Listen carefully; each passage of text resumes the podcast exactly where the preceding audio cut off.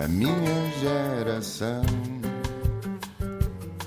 Ironizou o coração, alimentou a confusão, brincou às mil revoluções, amando gestos e protestos e canções pelo seu estilo controverso.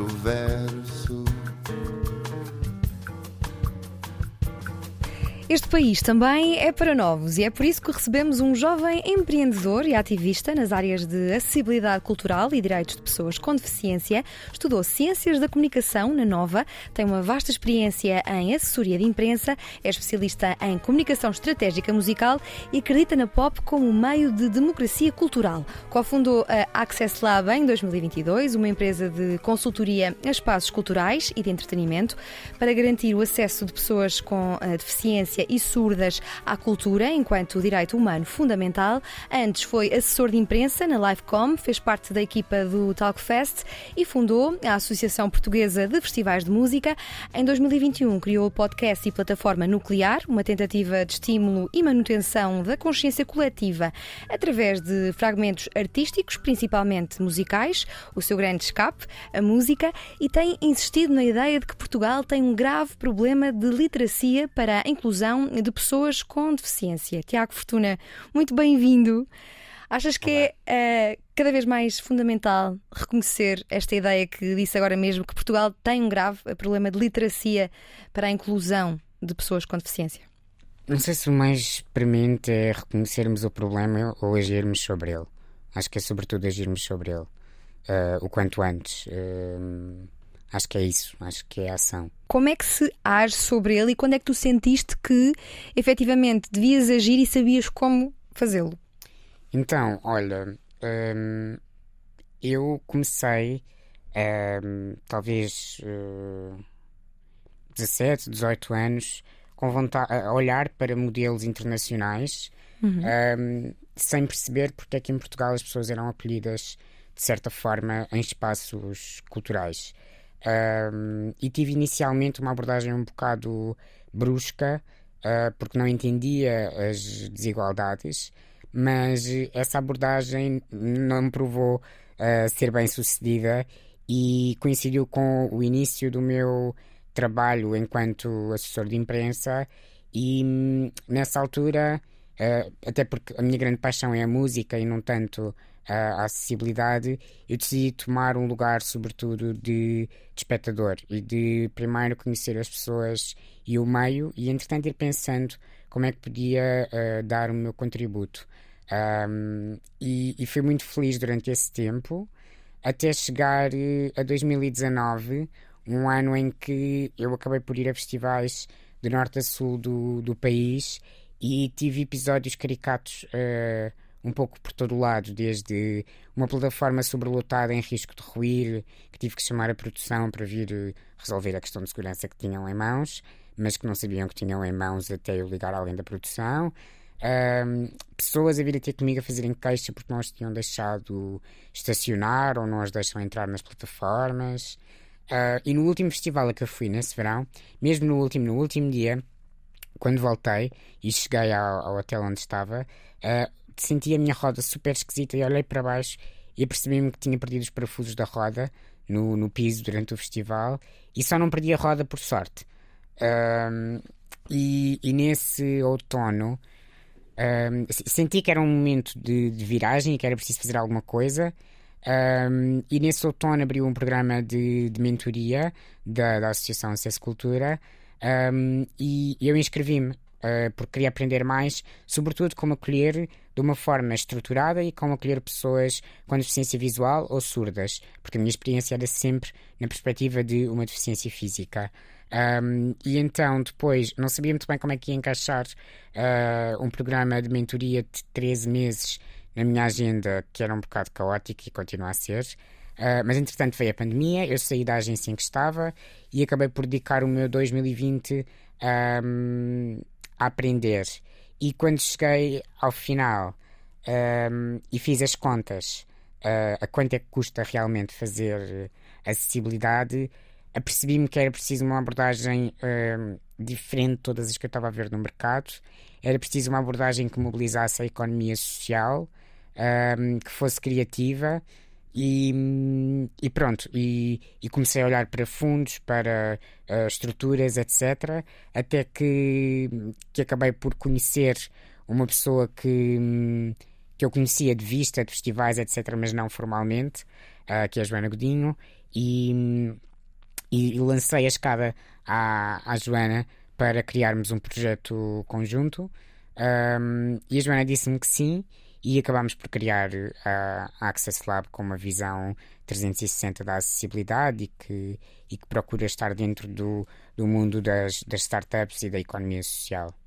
E uh, quais foram as, uh, quais são, aliás, as principais dificuldades que uma pessoa com deficiência sente em festivais em Portugal? Porque eu sei que noutros países talvez não seja assim tão a experiência seja tão má como em Portugal. Olha, são várias. A primeira, um, a primeira diria que é a comunicação. Se tu experimentares ir à maior parte dos sites uh, dos grandes festivais de música portugueses, e vamos falar nos grandes, não vamos uhum. falar nos pequenos, porque às vezes eles têm mais atenção do que os grandes. Um, mas vais encontrar pouca informação sobre acessibilidade. Às vezes só é feito o upload uns dias antes do festival ou umas semanas antes, muito em cima e não, não acompanham a jornada do consumidor quando ele decide comprar bilhete, por exemplo, quando um artista é, é anunciado, e é preciso que a informação esteja, esteja disponível. E depois, ainda nos sites, é importante que estejam adaptados para que pessoas com deficiência visual consigam navegar neles. Um, e isso já é uma, uma, é, um, é uma norma europeia que já chegou à legislação portuguesa e que obriga todos os sites da administração pública a serem acessíveis, mas também todas as, pessoas, todos o, todas as entidades que beneficiem de alguma forma da administração pública, uhum. e aí nós podemos alargar bastante o espectro económico de quem é que devia ter sites acessíveis. Um, e pronto, esta é a parte dos sites. Depois há a questão de bilheteira e do acesso económico uh, que ainda não conseguimos fazer o, a mudança de paradigma em Portugal para acompanharmos sociedades mais uh, desenvolvidas, como uh, Inglaterra, Suíça, Alemanha, muitas sociedades europeias. Uhum. Onde os assistentes pessoais ou acompanhantes da pessoa com deficiência não pagam bilhete, não pagam bilhete porque estão a prestar assistência à pessoa porque até podem ver o concerto e podem desfrutar do concerto, e, e espero que sim. Um, mas uh, essa pessoa também vai, vou dar o meu exemplo, vai uh, conduzir o meu carro para eu chegar ao espaço, vai um, ehm, empurrar-me dentro do uhum. recinto, uhum. vai garantir a minha segurança dentro do recinto, vai ajudar-me a ir à casa de banho, vai buscar comida ou bebida para mim, um, ehm, vai desviar pessoas por mim, etc, etc, etc. Um, isto é um impedimento logo à partida, porque se a pessoa não tiver uma rede um, muito forte e com gostos iguais aos seus, não vai um, conseguir ir a um festival ou um, um evento uhum. sem pagar o bilhete do seu acompanhante. Uh, e nós estamos aqui a, a, colocar um obstáculo económico enorme em que tu obrigas a pessoa a pagar dois bilhetes para que uma entre. Um, e isto é uma mudança de paradigma que é, que é muito importante ser feita e que eu acho que a partir do momento em que a fizermos vamos desbloquear muita coisa e vamos mudar muito a afluência. Já tiveste a oportunidade de, de eh, fazer essa. de questionar um, um, político, um dirigente público sobre essa, sobre essa questão, uh, inclusivamente mostrando, mostrando, o artigo 78 da, da, Constituição, que diz que todos têm direito à fruição a, a, e criação cultural. Uh, quais, quais são os argumentos que, que são utilizados para que o assistente tenha de pagar bilhete? Olha, hum, os argumentos eh, utilizados pelo setor privado ou pelo público? Pelos dois, já agora? Pelos dois. então, no, no, público, a maior parte dos assistentes não pagam bilhetes. A entrada é tranquila e não há qualquer problema. O que o setor público nos diz é que não pode obrigar o privado a, hum. a fazer o mesmo. E, por exemplo, uh, no Reino Unido, uh, eles escudam-se apenas na, na legislação contra a discriminação. Não há uma legislação específica para uh, os bilhetes de assistentes ou acompanhantes. É uhum. É só uma questão de discriminação que está, que está em causa. Um, o privado em Portugal uh, tem sérios um, constrangimentos e a nossa indústria cultural um, é uma indústria que vive em crise, se calhar, desde sempre, não é? E somos sempre poucos para tanto trabalho. Um, e, e é muito diferente a gestão pública ou a gestão privada de espaços culturais. A forma como tu os trabalhas e como tens que perceber as necessidades deles. Há uma cultura de convite muito grande em Portugal, uh, em que toda a gente acha que deve ser convidada para todos os eventos. Um, e, e, os promotores vivem sempre a lutar contra isso. Eu acredito que isso seja uma das grandes razões para haver tanta resistência a mudar este, este tipo de política, mas acho que também começamos a ter alguns que estão dispostos a arriscar um, e que começam a compreender que é preciso mudar e acho que estamos a fazer o caminho para, para aí. Uh, eu, eu, não te contei o resto da jornada, isto é longo, não é? Conta. Um, mas depois, a partir do momento em que a pessoa entra no recinto, é preciso garantir que ela tem percursos acessíveis dentro de um, de um recinto ou de uma sala, casas de banho, um, balcões rebaixados, que é uma não existência. em, em festivais é uma não existência. Uhum. Mas achas que são os uh, criadores dos festivais que não pensam nesses pormenores ou acham a partir que pessoas com deficiência não querem ir a festivais?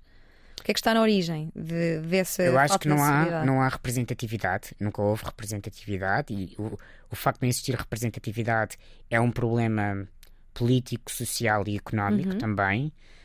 Um, e não existindo representatividade, é muito difícil para os promotores perceberem porque é que têm que um, fazer tantas adaptações, porque a verdade é que adaptarmos à deficiência obriga-nos a um mundo de adaptações, obriga-nos uhum. a um mundo de um, serviços one-on-one, -on -one, em que tu tens que quase um, estar pronto para necessidades específicas de 10 pessoas diferentes quando tens que atender mais de 50 mil. E isto é uma logística infernal num, num festival. Um, e portanto, eu diria que é muito uma questão de representatividade e de, e de visibilidade, porque a partir do momento em que as pessoas começarem a reclamar o espaço que é seu, um, a indústria vai ter que se ajustar, como se ajustou, por exemplo, na, na sustentabilidade, no, nos copos reutilizáveis, em casas de banho cada vez melhores, em carregadores de telemóveis, um, numa série de serviços que tu disponibilizas porque o público foi exigindo ao longo do tempo e tu, para que o público continue a comprar bilhetes, vais criando uhum. novas um, comodidades para elas dentro, dentro do espaço. E depois tens a questão de uh, um cego ou uma pessoa surda idealmente, bom, uma pessoa cega idealmente precisa da audiodescrição, uma pessoa surda convém estar próxima do, do som uh, e é fundamental que tenha um intérprete de língua gestual um, para fruir verdadeiramente do, do espetáculo. E a jornada tem que ser pensada em tudo isto. Uhum. É, é, muita coisa. Por acaso não tenho memória de ver em festivais eh, intérpretes de língua gestual. Há, que festivais em grandes têm? festivais temos dois. Temos o Boom Festival, que já o faz há alguns uhum. anos, e tivemos o Rock in Rio pela primeira vez este ano. Em todos os palcos? No, no, no Boom não te sei dizer. Não, neste, neste Rock no, in Rio. Neste Rock in Rio tinham em todos os concertos do Palco Mundo e do Galp Music Valley. Okay. Foi mesmo um grande passo. Sim. E tu já reuniste, por exemplo, com grandes nomes como hum, João Carvalho, de, do Primavera e do Paredes de Cor, ou Álvaro Covões, do, do Alive, para uh, expor-lhe esta, esta realidade? Já reunimos com alguns grandes nomes. É um work in progress. Sim. Uh, temos que. Hum, este ano é mesmo complicado, 2022, porque temos que perceber que os promotores tiveram dois anos uhum. sem uh, receitas de bilheteira. Uh, e os festivais podem ocorrer muito bem este ano, mas temos que segurar dois anos que correram muito, uhum. muito mal. Uh, não é fácil, mas está a acontecer aos poucos. Sim. Nós temos um exemplo, desculpa interromper-te, mas temos um exemplo muito bom. Uh, a Access Lab tem, tem quatro pilotos a, acontecerem com o fundo que ganhamos da, da Casa do Impacto, assim, da Casa da Misericórdia uhum. de Lisboa. E hum, esses quatro pilotos são no Iminente, no Festival Política, no Mil e na Altice Arena. A Altice Arena pode entrar aqui no lote dos grandes promotores. Uh, e estamos a pensar todo este tipo de questões com eles, o que é verdadeiramente recompensante. Não que não seja com, outros, com os outros, é, é fundamental. Nós, por exemplo, com o Festival Política, Uh, já estamos há vários anos a trabalhar a língua gestual portuguesa em todas as sessões. Já temos cada vez mais surdos e já temos questões cada vez mais de detalhes que, que ainda não conseguimos uhum. introduzir noutros festivais que ainda não fizeram esse caminho com, com a comunidade. Mas sim, sim, é sempre importante termos os grandes promotores para, para trazerem o resto do, do mercado com eles, não é? Sim. A Access Lab uh, destina-se a pessoas com deficiência e pessoas também uh, surdas, surdas que uh, dominem a língua gestual e que não dominem, e visuais não, não, não estão incluídos? Também, também. também? Pessoas com estão, estão no slot das pessoas com, okay. com deficiência. Ok. Uh, porque a deficiência visual pode ser uh, baixa visão, Sim. por exemplo, uh, e portanto não é só cegos. a baixa visão também, então ficam no, no espectro das pessoas com, com deficiência. Nós fazemos a distinção dos surdos, porque, porque a comunidade surda não considera ter uma comunidade surda que fala língua gestual portuguesa não considera ter uma deficiência, considera sim ser parte de uma minoria linguística e é por isso que fazemos a, a distinção. Sim, eu já recebi algumas mensagens a pedir para que este programa tivesse língua gestual. Uh, achas que todos os programas uh, da televisão deviam ter? A RTP ainda é que tem mais. Uh, não estou informada sobre se há alguns que têm obrigatoriedade e outros não que é que existe, sabes sobre isto? Um, creio que existe uma cota e, tanto quanto sei, a RTP até ultrapassa a cota de programas com, com língua gestual e com audiodescrição. Mas não é suficiente, um, porque faltam-nos conteúdos de entretenimento, faltam-nos mais conteúdos como a minha geração, porque há imensos jovens surdos que se calhar iam gostar de ter acesso à minha geração e não têm. Um, eu acho mesmo que era importante. nós temos que repensar também o setor audiovisual uhum. um, para incluir as pessoas com deficiência e surdas, porque hum, estamos muito atrás. Tivemos este ano um exemplo muito bom do, da Mostra de Cinema Ampla, que fazia um, um apanhado dos, dos filmes premiados nos maiores festivais de cinema um, em Portugal do, do último ano e todos os filmes tinham audiodescrição, legendagem em português e língua gestual uh, portuguesa. Uhum. Um, não, não, não temos necessariamente que ter toda a programação da grelha da RTP acessível, mas acho que precisamos de um reforço. Uh, precisamos mesmo de um reforço. Uhum. Precisamos de mais conteúdos de entretenimento, mais conteúdos de informação. Uh, era bom que o RTP Play tivesse um, um, um, canal só para a acessibilidade, porque a acessibilidade ainda vive numa página do site da RTP e não na RTP Play. Acho que fazia sentido estar na RTP Play como um canal, um, mas é um caminho. Um, Vou entregar todas as tuas Obrigado, sugestões Diana. a quem direito. Se quiseres acrescentar mais alguma, temos todos o gosto em ouvir. Uh, além de televisão, dos festivais e concertos, também é raro encontrar pessoas uh, surdas em teatros, em museus.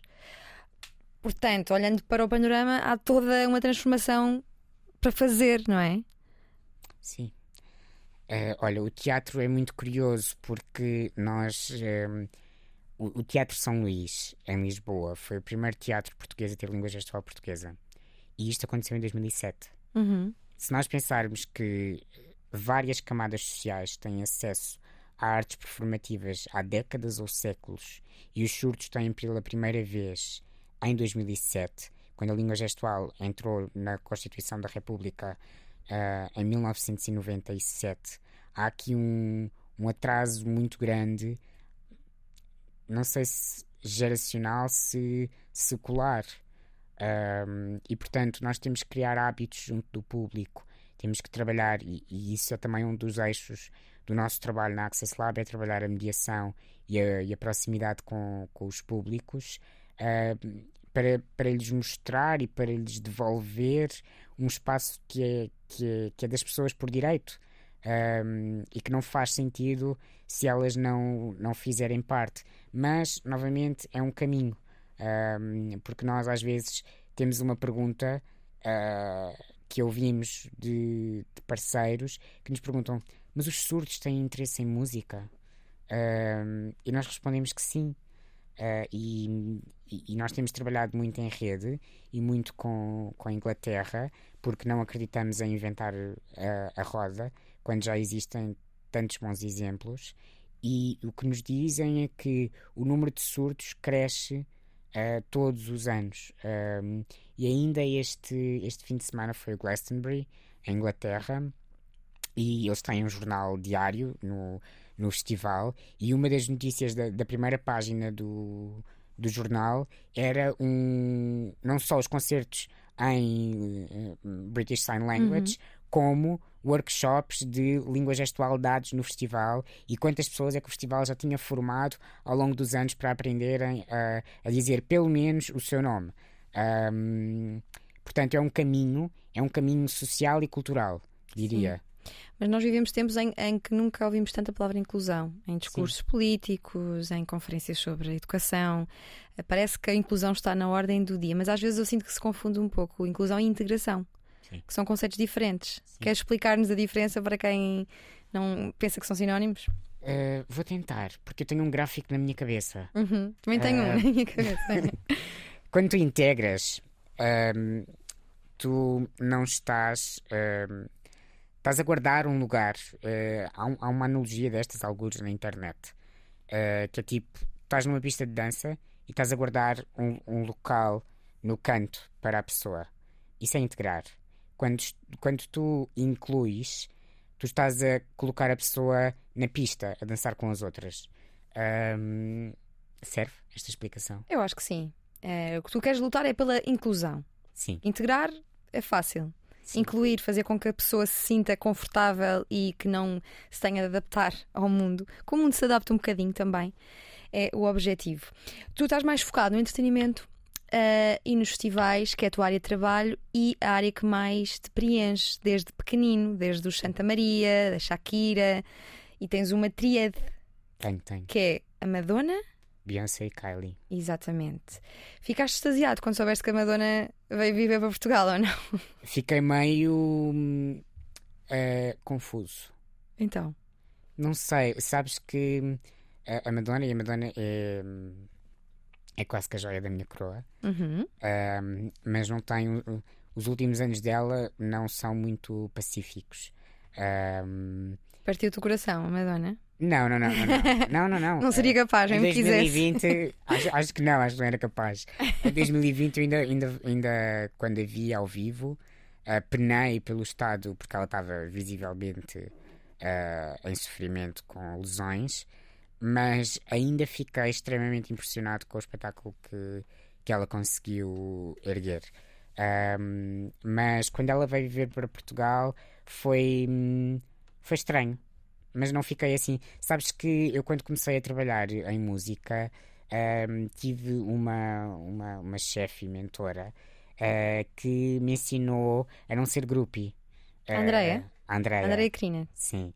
Um, e. Um, a não ser grupo e a separar a controlar o artista, emoções. o artista da pessoa. Sim. Uh, separar o artista da pessoa é fundamental uhum. para nós conseguirmos usufruir verdadeiramente da, da arte. E, e, no caso da Madonna é muito é muito isso que, que eu faço. Eu acho, e, e como já vejo a obra dela com, com muito distanciamento, Uh, e como também cheguei à obra dela com algum distanciamento com os maiores marcos que ela, que ela atingiu, um, acabo por ver a coisa em retrospectiva e tu vês que a obra é maior do que a pessoa hum. ou que o artista, que é quase que, sei lá, a missão de vida daquela pessoa. Uh, a obra ultrapassa-o e por mais que uh, ela possa estar a atravessar um momento de, de crise, uh, o, o que ela fez durante décadas por, uh, pela emancipação dos direitos de N minorias, uh, por mudanças de paradigma na forma como as mulheres eram tratadas na, na indústria, um, vai viver, é um legado que vai viver muito além de, da vida da Madonna. Sim, mas de que forma é que ela te fez repensar crenças religiosas, a importância da sexualidade e da liberdade? Olha, um, a Madonna entra na minha vida na minha adolescência com um DVD do Super-Homem que me ofereceram no Natal. Que eu olhei para aquilo e pensei: hum, isto é mesmo bom para eu trocar por algo. E uhum. eu cheguei à loja e estava numa fase que adorava ver grandes produções da pop. E cheguei à loja e estava a dar num, num televisor aquela e pensei: hum, pode ser, vou levar. E, e trouxe e vi o concerto e fiquei, uh, fiquei extasiado. Vi o concerto mais do que uma vez, não sei quantas. Um, e esse concerto, esse concerto e toda a carreira da Madonna, mas pegando na, logo na, na religião, e eu venho de um meio extremamente católico, um, a Madonna nesse concerto crucificava-se em palco. E foi a terceira vez que ela foi excomungada pelo Vaticano, uh, quando se apresentou em Roma com essa digressão. Um, e depois usava esse momento como um apelo ao flagelo da SIDA que continuava em. Este concerto é de 2005, salvo erro, uh, e o DVD é de 2006 ou 2007. Um, e na Madonna há sempre o desafio um, de. Tu, tu olhas para trás e a Madonna é aquela artista que nos anos uh, 80, quando começou, uh, fazia parte de minorias como o Kit Haring, o, o Basquiat, etc. E ela estava nesse meio. Um, e depois lança-se no, no circuito underground e, e ela está sempre ao lado das minorias, apesar de ela ir crescendo e tornar-se megalómana. Um, e quando chega ali ao topo da carreira, nos anos 80, ela não só abraça desde o momento zero o, a causa feminista, como uh, começa a abraçar tudo o que são minorias de uh, ah, LGBT, negros, hispânicos, etc. E tu vês tudo isso na, na obra dela que é bastante visual. E, e quando o fez, por exemplo, quando o disco do Like a Prayer foi, foi lançado, o vídeo tinha uma alusão ao Ku Klux Klan uh, com as cruzes a arderem ao mesmo tempo. Uh, e a Madonna beijava um Jesus preto também. Um, negro, desculpem. Um, que era de cera, mas depois se tornava uh, real. Um, e portanto o vídeo foi banido, ela perdeu um contrato com a Pepsi. Uh, o, o, disco, quando é lançado, tinha um folheto sobre como uh, prevenir o, o, o HIV. Uhum. Uh, e o, o, o, disco, se não me engano, teve vendas tipo de 15 milhões nos primeiros anos, portanto, 15 milhões receberam esse, esse folheto. Um, e depois, em 1990, quando lança o Vogue, vai buscar a cultura suburbana do ballroom, uh, que estava no underground de Nova York a viver há já alguns, há uns bons anos, e traz isso para, para o mainstream. E hum, pensar tudo isto Uh, e a forma como ela me obrigou a pensar tudo isto bastante cedo na minha vida foi assim um grande. Um grande foi meio que um grande choque. Uhum. Uh, porque eu estava sempre a ser confrontado, com, uh, bombardeado com uma série de ideias que punham em causa outras crenças que eu tinha antes, que punham em causa também a forma como eu via a cultura e a forma de estar e o cinema e tudo. Continuaste católico depois disso? não. Foi a Madonna um, que resgatou Não, não foi. Foram, foram várias coisas. Um, acredito em Deus, mas não, já não sou católico, não. Um, acredito, eu, eu, eu, acredito um bocado que uh, pode ter existido Alá, Jesus, tudo. Uhum. Vale tudo. Eu acho que vale tudo. Um, passando agora para uh, outra das tuas divas, a Beyoncé, que é uh, sempre uh, mencionada como. Aliás, antes de ir à Beyoncé, queria perguntar-te como é que tu vês agora, se, com esse amor que tens pela Madonna, como é que vês agora as mais recentes críticas que têm feito ao facto dela continuar a expor-se com 64 ou 63 anos, a expor-se, a expor o corpo e assim? São cada vez mais os músicos que a criticam. Tu ficas ofendido? Não. Não, não, não tenho tempo para ficar. Mas és um grande defensor do, do, do, do, direito das mulheres, não é? E sim, sim, sim, se, sim, se exporem como Mas, quiserem. Hum, eu, eu, acho que a Madonna hum, podia estar a envelhecer melhor do que está. Hum, porque ela continua a ser uma mulher extremamente inteligente uh, e vimos isso na última digressão. Um, mas não sei, eu sinto que há uma parte dela que não aceita a fragilidade do corpo um, e não. A questão não é tu expores o teu corpo com a idade que tens. Não acho que seja. Para mim, não é de todo essa a questão. É uma camada de aceitação pessoal nela, e isto é uma análise completamente minha de fora, uhum. aqui em Portugal, sem conhecer o contexto dela, etc.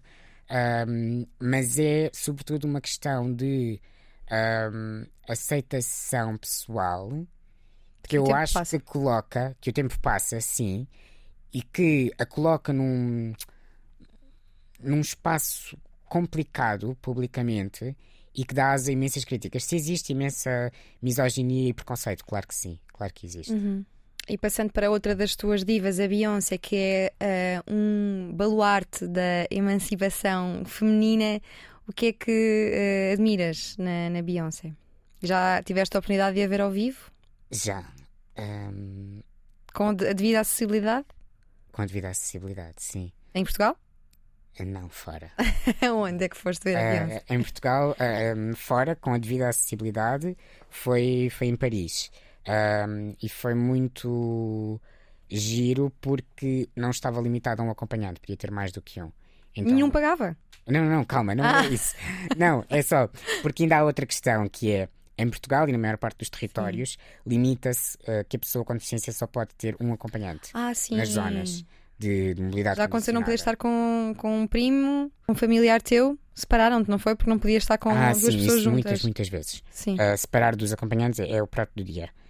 Um, mas por acaso nesse concerto, nesse estádio, uhum. um, deixavam ter até três acompanhantes. Então nós não tivemos que nos separar. E isso foi, foi muito fixe. Em Portugal também havia com acessibilidade, porque via na, na Altice Arena e apesar dos lugares serem cá atrás, uh, foi, foi tranquilo e foi bom. Como é que tu olhas agora, estou a lembrar do caso da Anitta no Rock in Rio, que é outro símbolo de empoderamento feminino, mas que está ali no limbo entre a mensagem forte que passa para as mulheres e também as, há, há mulheres que criticam por uh, objetificar o corpo. Como é que tu te posicionas nesta questão da demonstração de força, sensualidade e da mulher que é dona do seu corpo e, e da mulher que tem um corpo e que uh, Eu vai... acho que é dona, ponto final, do seu corpo. E o que é que tens a dizer às feministas que acham que está a contribuir para uh, objetificar-se sexualmente? Get over it. Desculpa, é too much. Mas... mas tens lido ou não? Ou só é que leias tipo comentários? Não, não, mas eu acho que, quer dizer, é uma discussão que vem para aí desde os anos 70.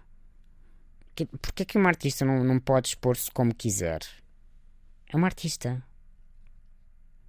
E, acha... e, o corpo é dela. Sim.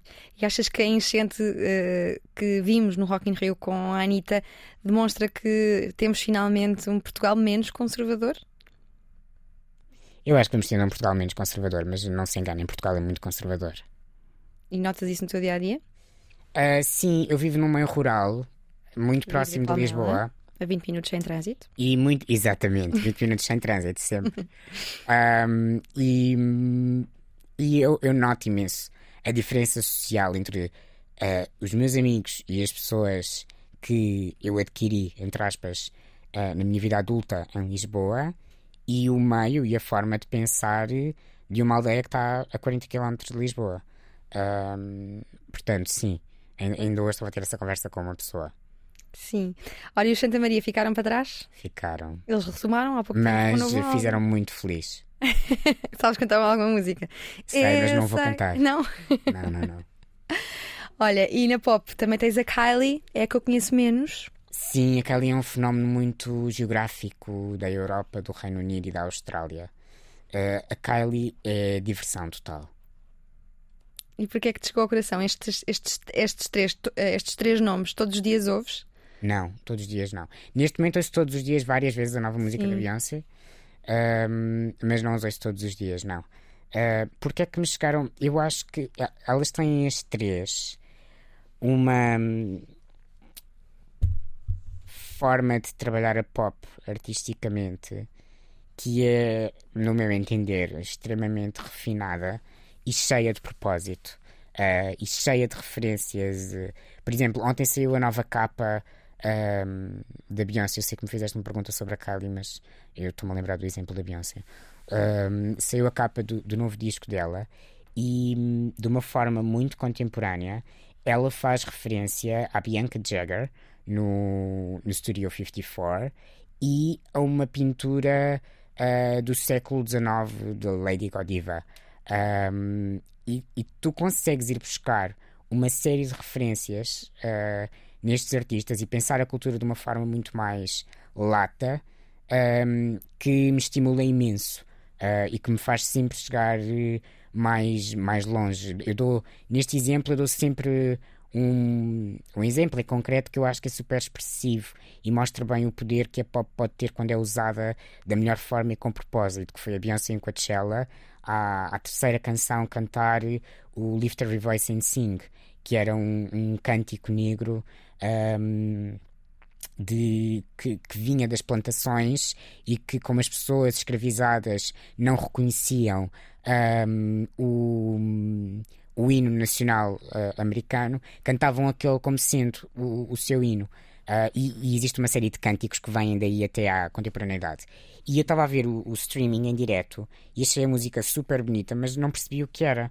Uh, e umas horas mais tarde, o que aconteceu foi que houve uma onda em toda a imprensa sobre o impacto do, da Beyoncé ter cantado aquela música em Coachella. E há toda uma, uma geração, a minha geração, um, que fica a conhecer um cântico uhum. um, centenário, porque há um momento da cultura pop em Coachella que coloca aquela música uh, meio que ensanduichada entre o Freedom e o Formation.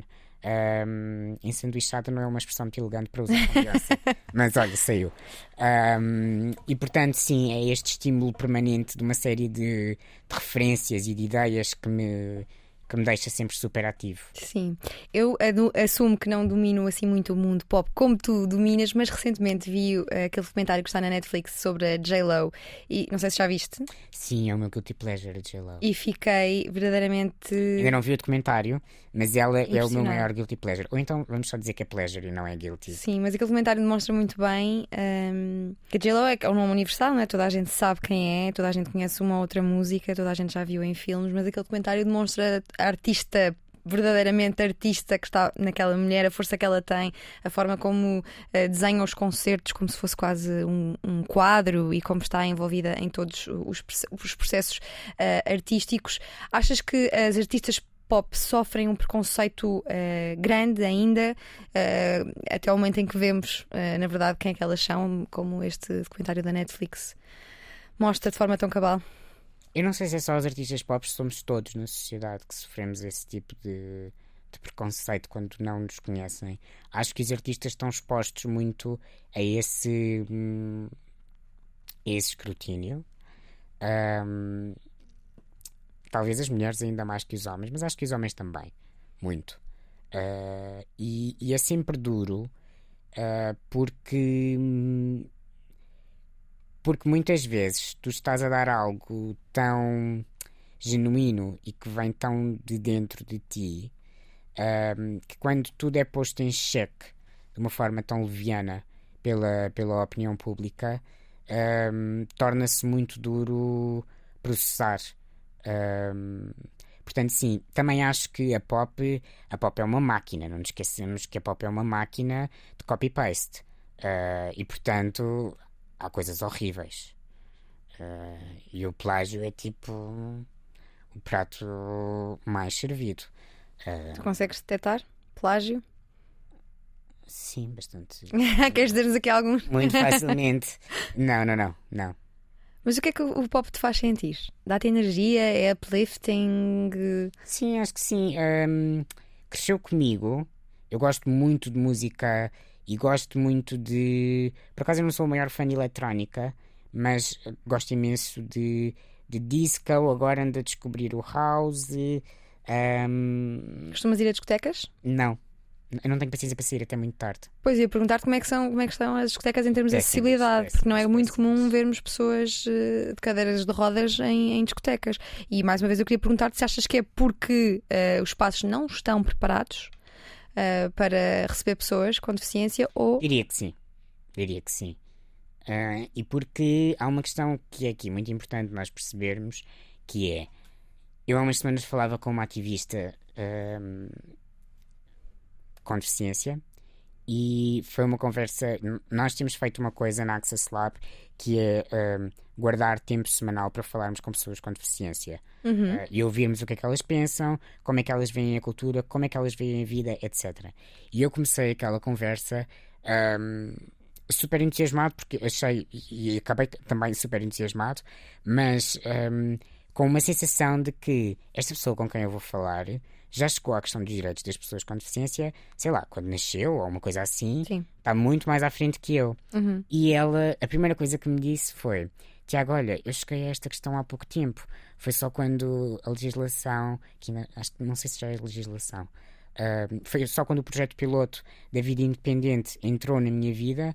Ahm, que, que eu me tornei uma ativista e porque tive acesso ao projeto de apoio à vida independente achei que era meu dever cívico tornar-me uma voz ah, ativa um, e este projeto piloto de apoio à vida independente foi aprovado em 2015. Nos Estados Unidos isto começa nos anos 80 e no Reino Unido também. Sim. Portanto, é muito tarde, temos que celebrá-lo e ele já existir hum, em Portugal. Mas além disso, ela ainda me disse nessa conversa, hum, essa pessoa, que ah, disse-me: Sabes, eu adoro estar aqui a conversar contigo sobre. Sobre cultura, mas eu sinto que ainda estou a lutar todos os dias para sair da cama de manhã.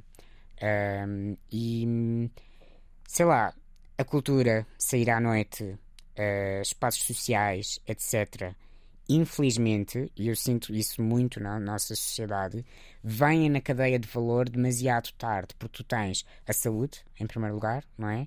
Eh, e- Educação? a educação, não lhes tirando valor, um, e só depois é que vem o espaço social, o divertimento, etc. Eu tenho muitas vezes uma conversa com a minha mãe, que a minha mãe às vezes diz-me: estás a gastar muito dinheiro em espetáculos, em CDs, em discos, etc. E se te acontece alguma coisa e tu precisas do dinheiro para uma cirurgia ou o que for.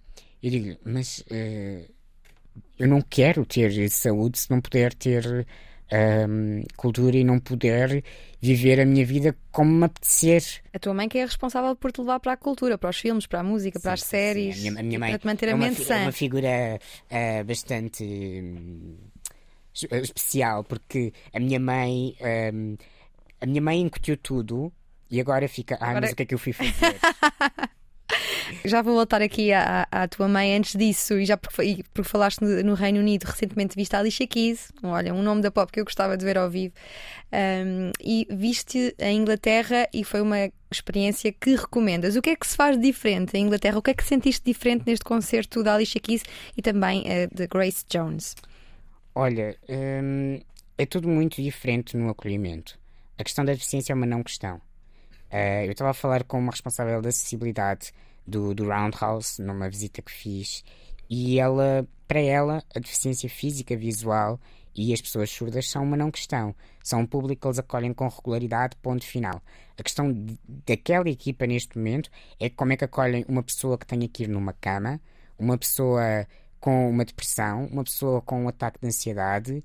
Ahm, essa é a questão na ordem do dia. É como é que eu incluo no- nos meus espaços ahm, estas pessoas, porque as outras, elas já estão incluídas e não há, eh, não há aqui questão. Nó- elas fazem parte do nosso público. El- Eles usam muito a expressão eh, patron, ahm, que é, não sei como é que é de traduzi-la, mas eh, é, é quase como um, um mecenato, mas não é, porque o mecenato em Portugal é diferente. Ahm, mas essa expressão é, é de valorizar o público como qualquer outro elemento do público e ter que fazer os ajustes necessários para que as pessoas sejam recebidas. As pessoas vão historicamente mais, ah, porque têm mais condições sociais, mais condições económicas. ah, bom, se tiverem uma vida organizada, têm mais condições económicas. Não têm que ter necessariamente, mas têm mais hábitos culturais e, portanto, é natural tu veres as pessoas nestes espaços. Ah, eu vi a Grace Jones numa sala para 2.700 pessoas e eu creio que vi mais de 20 pessoas em cadeira de rodas. Ah, e isso é o habitual nos maiores eventos culturais em Portugal, são as 20. Porque se tu fores para um Glastonbury, eles este ano ultrapassaram a marca das mil pessoas com deficiência.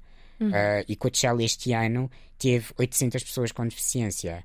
Uh, portanto. Um, e eles mostram esses números? É uma, é uma bandeira que tem? Uh, eles fazem-no ciclicamente, mas cada vez mostram menos, porque faz parte do dia a dia acolher uhum. as pessoas. Nós cá. Mas podia servir como exemplo. Nós cá usamos muito como exemplo porque é fundamental por uma questão de representatividade, para mostrar que as pessoas okay. existem e que vão e desconstruir o preconceito de que esta pessoa não é o meu público, porque sim. pode ser o meu público. Sim. Voltando aqui à tua mãe, a tua mãe uh, responsável por te uh, levar à vida do espírito, à cultura como disse, aos filmes, às séries, à, à música e também uh, levar-te uh, à saúde mental, a cuidar da tua saúde mental. Um, sei que a uh, tua psicoterapeuta e pedopsiquiatra são figuras fundamentais. Sim, a minha, a minha pedopsiquiatra e o meu psicoterapeuta. Isso. Um, sim, basicamente o que aconteceu foi numa altura em que eu já estava na adolescência, a minha mãe achou que já, que já não era o departamento dela uh, tomar conta dessa questão. E então, enquanto não descobriu alguém competente uh, para me dar apoio, não descansou uh, e depois descobriu. E, e, eu comecei a fazer terapia regularmente e faço. Tinhas cuidado? Tinha... Agora, é que agora finalmente. É... Tinha 17. 17. Fiz alguns interregnos, uhum. mas um, desde então que fiz muito. Fiz e que, que, ferramentas foste buscar à, à psicoterapia e à pedopsiquiatria? Ferramentas? Hum, eu acho que é o caminho da, da autoaceitação, da autoanálise. Um, eu acredito que nós, um, seres humanos de todos os quadrantes, estamos numa jornada de autoaceitação ad eterno e vamos continuar nela até morrermos. Uh, estamos sempre a descobrir novas camadas de nós próprios. Estamos sempre a descobrir uh, pequenas feridas que causámos em nós ou nos outros ao longo do nosso percurso e o que é que isso nos trouxe até ao momento presente. E estamos sempre a evoluir.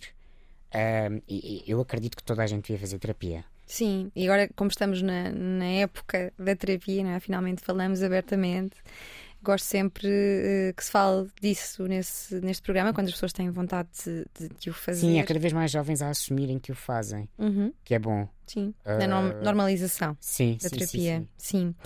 Uh, o que te dá também muita saúde mental, já percebemos, é a música e a pop. Tu uh, fizeste parte da equipa do Talk Fest e também da Associação Portuguesa de Festivais de Música. Para quem não conhece, que duas entidades são estas? Olha, o Talkfest é um fórum para pensar o futuro dos festivais de música, uhum. que já acontece há.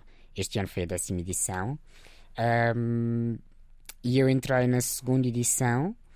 Uh, e a começar a trabalhar em, em, em, comunicação, fiquei durante três anos, salvo erro, até sair da faculdade e ir para, um, ir para a agência onde fiquei. Uh, e já na reta final do, do tempo que eu passei com eles, uh, fundámos a Associação Portuguesa de Festivais de Música porque uh, havia a necessidade de criar um espaço formal além de um evento uhum. que acontecia anualmente e com algumas uh, edições uh, especiais e portanto é um espaço de, de reflexão e que também, uh, também também foi um espaço onde eu descobri muitos bons exemplos internacionais um, e, e vi abri muitos horizontes através de, do trabalho que nós fazíamos uh, ali. E depois foste para a Livecom e tens uma grande referência que já aqui mencionaste, a Andrea Kriner. Eu noto que todas as tuas referências são mulheres. Ah, sim, sim. É sim. por isso que és uma grande feminista. Também, tenho, também tenho algumas masculinas. Tenho o meu pai, tenho uh, o meu melhor amigo, os meus dois melhores amigos, sim. o meu primo, que é quase como se fosse meu irmão. Um, portanto, tenho masculinas. Sim. Mas são maioritariamente femininas. Porquê que a Andrea Kriner uh, te marcou? Hum, olha, a Andrea acolheu-me de uma forma muito hum, natural, numa indústria que não era minimamente acessível, uhum. um, e fez as concessões uh, necessárias para me incluir. Eu nunca senti, durante os cinco anos que, que trabalhei na agência, uh, uma ponta de paternalismo comigo. Uh, senti sempre muitos ajustes que nós tínhamos que fazer enquanto equipa, uh, como por exemplo, uh, nos festivais de música fazia a pré-produção, mas não fazia os festivais porque fisicamente era uhum. impossível. E eu tinha que passar a pasta aos meus colegas. Um, mas depois eu também lhes podia dar apoio noutras tarefas que eles precisavam de back-office. E a Andrea aceitou isso com muita naturalidade. Um, e não só fez isso, como um, gradualmente foi sempre ouvindo o que é que eu precisava a nível de, de crescimento e dando esse espaço de, de, crescimento profissional e pessoal.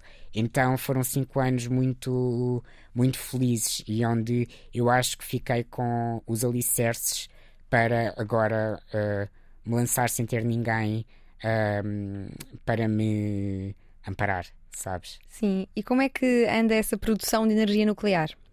Ah, está parada. Está parada? Não dá tempo. Não Porque agora tempo. o Access Lab consome todo o teu tempo. Uh, Access Lab que também tem editorial e notícias, não é? Tens, tens artigos uh, de opinião? Sim, eu, eu, acredito imenso na. Eu gosto imenso de comunicação, eu sou de uhum. comunicação. Um, gosto imenso de newsletters. Um, e na, na Access Lab decidimos criar uma, uma newsletter quinzenal e esperamos vir a poder criar outros formatos de comunicação, uhum.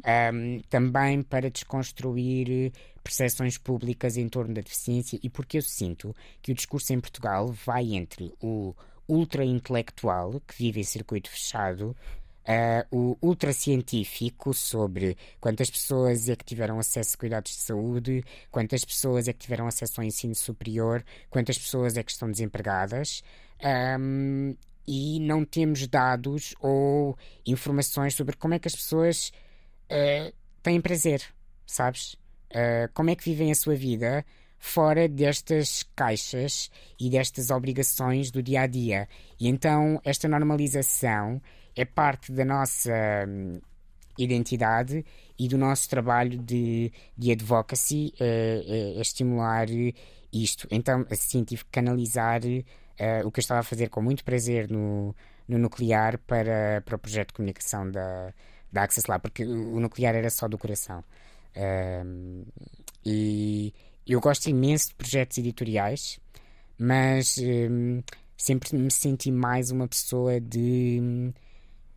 Eu, eu, sou muito uma pessoa da reflexão, mas eu preciso de fazer ao mesmo tempo. Uh, e a comunicação estimula, eu sinto que estimula para que depois a sociedade reaja a esse estímulo.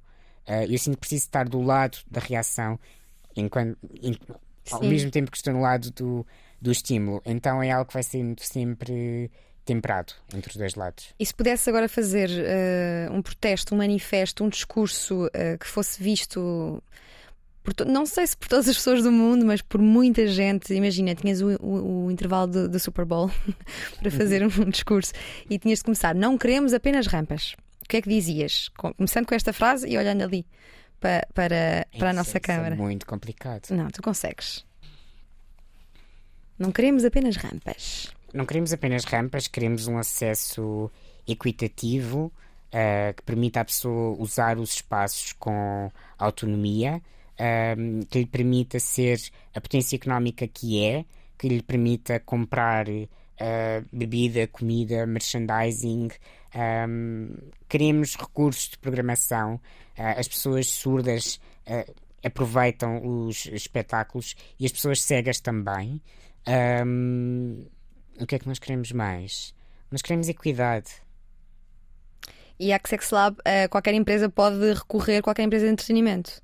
Sim, uh, sinto que nós, nós estamos sobretudo focados no entretenimento, mas não deixamos de ter um lado corporate, uh, porque achamos que há um caminho grande a ser feito pela, pela sociedade um, ehm, e, e, por exemplo, acabamos agora de executar um, um projeto uh, com a Fundação Galp no, no, no Rock in Rio, que trouxe a Orquestra Som Cinzero do, dos Açores, que é uma orquestra constituída por o, a Escola de Músicos de Rap de Peixe e uh, a Associação de Surdos de São Miguel.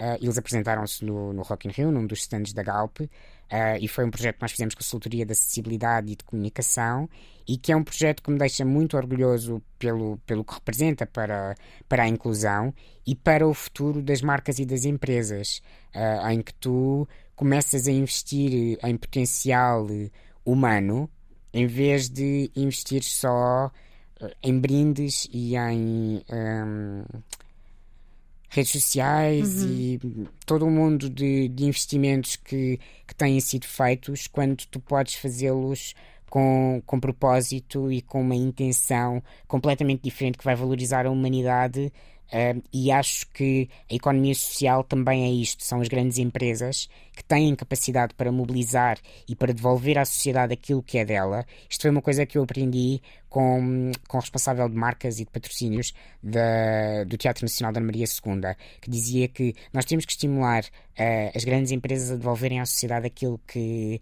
que é delas. E eu achei isto incrível, porque, porque é mesmo isso. E é mesmo isso que é o o futuro. E, portanto, o nosso trabalho acaba por estar também de mãos dadas com, com o mundo empresarial, porque achamos que o mundo empresarial também tem uma palavra a dizer. Porque quando tens no, no setor do entretenimento uma série de patrocínios, se eles forem feitos com, com propósito, um, tu podes mudar o ecossistema e tu estás também uh, a dar apoio ao setor do entretenimento que por natureza, tem menos recursos, que é bastante sazonal, que é bastante precário, a criar condições para acolher mais público, tornar o público mais exigente e, e tudo o que isso acarreta. Pois temos, claro, a dimensão de forçar o Estado a dar sempre. Uhum uh, mais. Costuma dizer que ao longo do crescimento, o pai, grande companheiro de festivais, garantiu que o corpo funcionava e a mãe tratou da mente, dando-lhe filmes, séries e músicas. Acredita na liberdade que a cultura nos dá e é por isso que quer garantir o acesso de pessoas com deficiência e surdas à cultura e entretenimento enquanto direito humano fundamental. Repito, a Access Lab promete transformar a experiência cultural integralmente, a começar nos percursos, a passar pela bilheteira, comunicação, programação e mediação de público. Quem o lê diz que é uma pessoa com muita consciência sobre os contratempos atuais, dizem que está sempre em cima do acontecimento. Gosta de escrever, podem lê-lo, por exemplo, no Público, no Shifter ou na Comunidade de Cultura e Arte, e escreve sobre vários temas, como a emancipação da mulher, os direitos das pessoas racializadas, das pessoas com deficiências, das pessoas trans, e fala muito de superação, de inclusão e de exclusão. Nós desejamos que continue a escrever, a pensar e a lutar pela equidade na cultura e no entretenimento e que daqui a pouco tempo possamos dizer que Portugal é tão ou mais inclusivo e acessível que outros países da União Europeia. E de certo que será pelo seu trabalho e por este Access Lab que a missão merece ser conhecida e divulgada. Façam parte da mudança. Com o Tiago Fortuna, que nos fez companhia na última hora de conversa na Antena 3 e na RTP3. Tiago, Obrigado. obrigada. O que vamos fazer?